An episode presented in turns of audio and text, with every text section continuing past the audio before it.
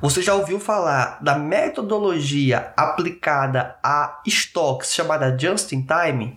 Qual o impacto que o Just in Time possui em relação à contabilidade de custos essencialmente? Imagino que essa visão gerencial pode ser bastante útil para você. Então, acompanhe este podcast.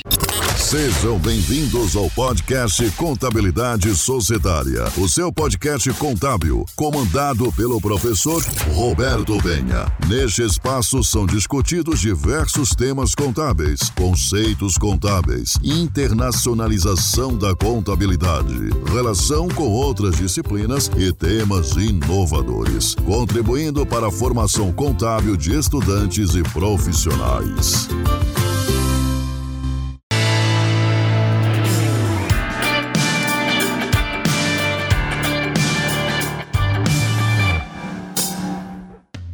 Seja muito bem-vindo ao Contabilidade Societária. Quem vos fala é o professor Roberto Penha. Convido você para entender um pouquinho sobre o Just in Time. É uma metodologia empregada na cadeia, se vamos pensar assim, de estoques. E isso, obviamente, tem algumas interfaces com logística, com a própria contabilidade de custos que não dizer também com a própria contabilidade societária convencional, em virtude que a diminuição dos custos de estocagem vão permitir que a empresa possua um maior resultado, um maior lucro contábil. E isso, obviamente, é de interesse sempre dos acionistas, dos investidores de qualquer empresa. Então, fica o convite, acompanhe este podcast, pois vamos aprender bastante sobre o Just in Time.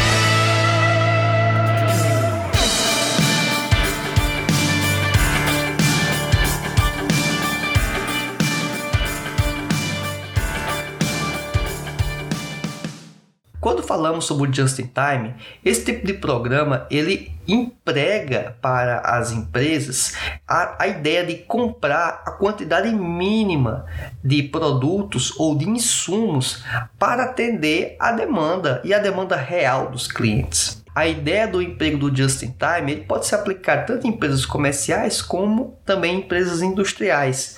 No caso das empresas industriais, você pode pensar isso quanto à própria matéria-prima a ideia dos produtos semi-elaborados ou é, em processo de elaboração final, bem como também o produto final ou o estoque de produtos acabados. Você pode trabalhar com quantidades mínimas nessa questão em cada um desses estoques quando empresas industriais. A não aplicação dessa sequência de você observar a demanda do cliente vai sempre implicar em quê? Em estoques significativos pois eu passo a ter na minha empresa o estoque para atender a demanda de clientes. Ou seja, o cliente vai me dizer a quantidade que eu tenho que ter à disposição e não eu fabricar e fabricar e fabricar na expectativa de vender. Ou seja, seguimos o caminho que para muitos seria o inverso. Temos que ter um relativo cuidado, pois eu não posso também, a depender da situação, ou a empresa, na verdade, não pode ficar é, zerada de estoque, mas sim trabalhar com quantidades que atendam a demanda e com isso eu diminuir os custos de estocagem. Como? O próprio espaço, imagina só um armazém para colocar todos esses equipamentos, é, esses utensílios, insumos, produtos em elaboração. A depender do produto, eu vou ter que também ter um gasto com segurança, com vigilância, vigilância armada. Ou seja, é necessário uma série de requisitos para que eu possa guardar de forma segura aquele estoque. Aí também, a depender do contexto, vai precisar sim de iluminação, então gasto com energia elétrica. Então perceba que quanto maior o estoque de uma empresa, vai existir o o custo maior com essa estocagem. E isso vai levar desde aluguéis até mesmo energia elétrica, funcionários e assim por diante. E sempre correndo o risco, inclusive, de você ter perdas no estoque por roubo, furto, avaria, ou seja, uma série de fatores que podem implicar em problemas ainda maiores. Então, quando pensamos na metodologia de ter o estoque na forma de just in time, ou seja, você ter o estoque somente no tempo, né? Seria talvez a tradução mais próxima da ideia do que o just in time quer apresentar eu vou ter espaço maior na minha empresa para poder empregar em outras situações inclusive até mesmo deixar de usar esses espaços, pegar um galpão menor, pegar um espaço menor para poder exercer as atividades, já que não preciso ter um espaço tão grande para colocar os estoques. É também necessário se o modelo rodar ou girar, né, vamos dizer assim, a mecânica de forma muito redonda, eu vou ter um tempo de resposta para o cliente, em tese, tem que ser mais rápido. O uso do just in time vai trazer alguns outros benefícios, porque a demanda por ter o produto em quantidades menores de estoque vai fazer com que o processo de produção ele tenha que responder de forma mais ágil, de forma mais rápida, mais dinâmica. E isso é um ponto é, interessante. Um outro argumento também que é empregado é que os percentuais de defeitos são reduzidos geralmente, pois vai ter um cuidado maior nesta produção, já que ela não é feita, vamos dizer assim, em grande quantidade. Até pode ser em grande quantidade, mas é uma grande quantidade em virtude da demanda e não fazer de forma é, talvez atropelada e aí perder algumas mercadorias, perder alguns insumos por causa de falta de gestão desse grande estoque, tá certo? Temos um caso muito prático do uso da metodologia do just-in-time na empresa Dell. E esse exemplo é bem conhecido, pois o que é que a empresa Dell, a Dell de computadores mesmo, essa bem conhecida. Não sei se isso se aplica hoje no contexto brasileiro, mas eles têm um serviço que você monta o seu computador e com base nos critérios que você tem né, no seu PC e assim por diante. O que é que eles fazem? Eles só startam o processo de fazer o computador após a encomenda.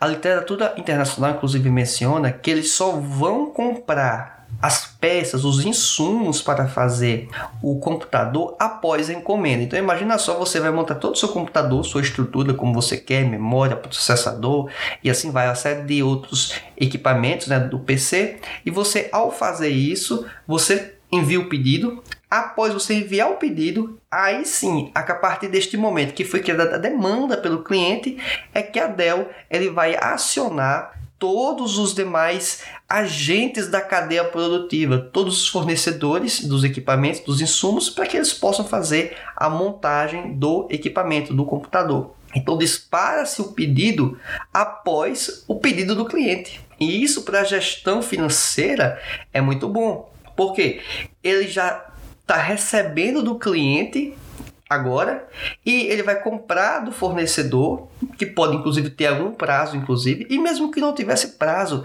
ele só faz a compra depois que já recebeu o dinheiro do cliente. É logicamente então um prazo.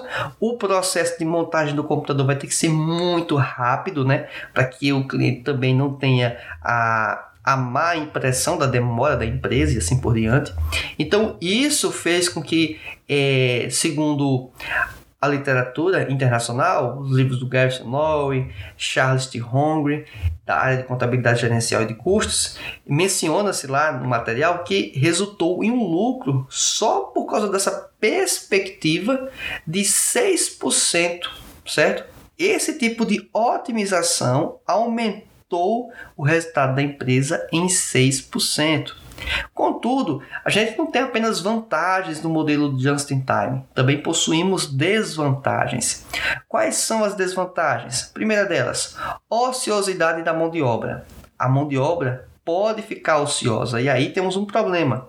Eu tenho uma quantidade de X de empregados, a demanda caiu no exato momento, pode ser inclusive em virtude de um estado de calamidade que estamos passando em 2020 e em 2021 é, como exemplo, e aí eu tenho uma quantidade de funcionários que estão parados. A questão é, eu demito esses funcionários ou deixo eles durante algum tempo de forma ociosa, sabe, sendo subutilizados. Então, isso é uma questão problema, tá certo? É uma questão que devemos sempre considerar.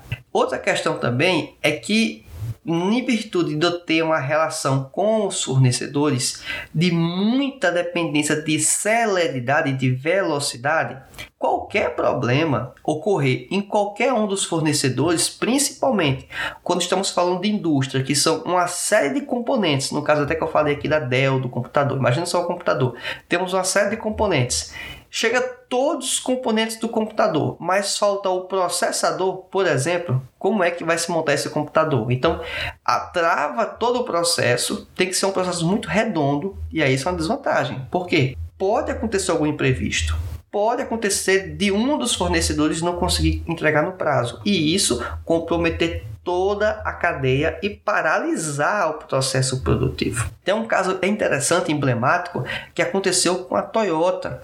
Menciona-se que um certo dia teve um incêndio na fábrica, com isso, uma fábrica de peças, certo? Não é a fábrica da Toyota, só para ser bem claro, uma fábrica de peças. E aí eles passaram ao quê?